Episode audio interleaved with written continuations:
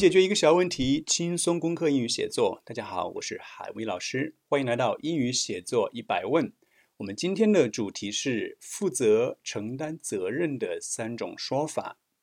在写作中间呢，我们经常会呃用到这个表达法，比如说讲到呃孩子的教育啊，讲到这种呃环境污染啊，谁来负责，谁承担责任，经常用到它。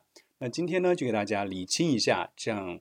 呃，三种去表达负责、承担责任的英语说法。首先来看一下第一个，也就是这个表达法的骨架核心。它的核心呢，就是以这样一个短语：be responsible for something，对什么负责？be responsible，responsible 表示负责任的。这里要强调一下哦，这个介词一定要注意用对喽。be responsible for。它永远都是不管后面我们我们后面会教你去怎么变形啊，教你教你它的更多的花样的说法。但是我们的介词在这里呢还是呃不变的，都是 for。所以记住这个说法，be responsible for，它呢是最好用的，也是最常见的负责的说法，非常好用。注意它介词而已。第二个呢，我们对它上面这个表达法进行一个变形。首先把它的形容词啊。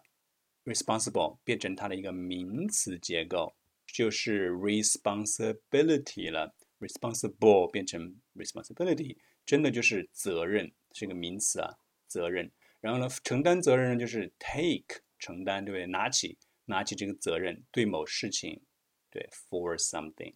给大家举一个例句：Game companies should take the responsibility for the increasing number of teenagers addicted to games。好，很长的一个句子啊，但意思很简单。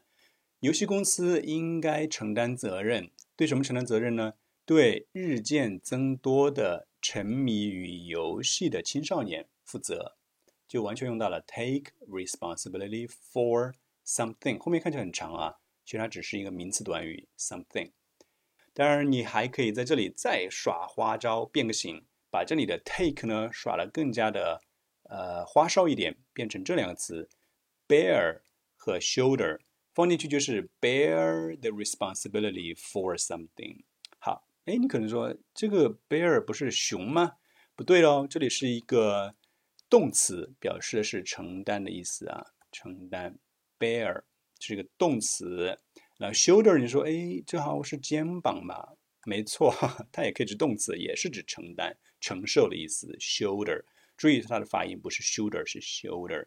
所以记住，你看有一个，我们在你再加送你两个更加花哨的，这样你在写作的时候就不会觉得哇，翻来覆去只会用 take responsibility，也是挺囧的。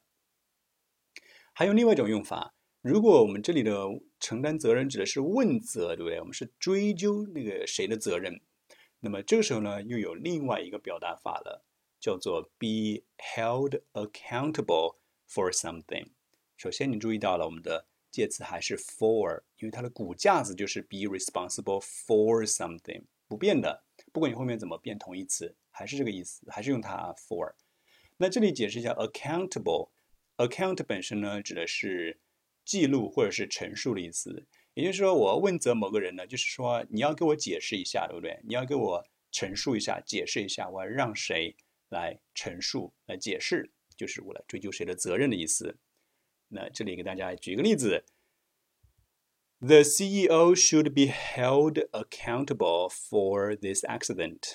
这一起事故呢，我们应该追究谁的责任呢？应该追究这个 CEO 的霸道总裁的责任。好，这里刚才忘记漏讲了，是 be held accountable，它是原型是 hold，但是这因为是被动态，对不对？被追究责任，那所以呢是过去分词形式是 held。好的，这就是呃本期非常简短，但是呢又有料的节目，帮助你拓展了一下负责这一个在写作中最被常用到的短语，它的三种其实是五种啊表达法，以后在你的作文中你就可以变着花样去来表达这个意思了。Okay, thanks for staying with me. Hope you enjoyed this show. I'll see you very soon. Bye bye.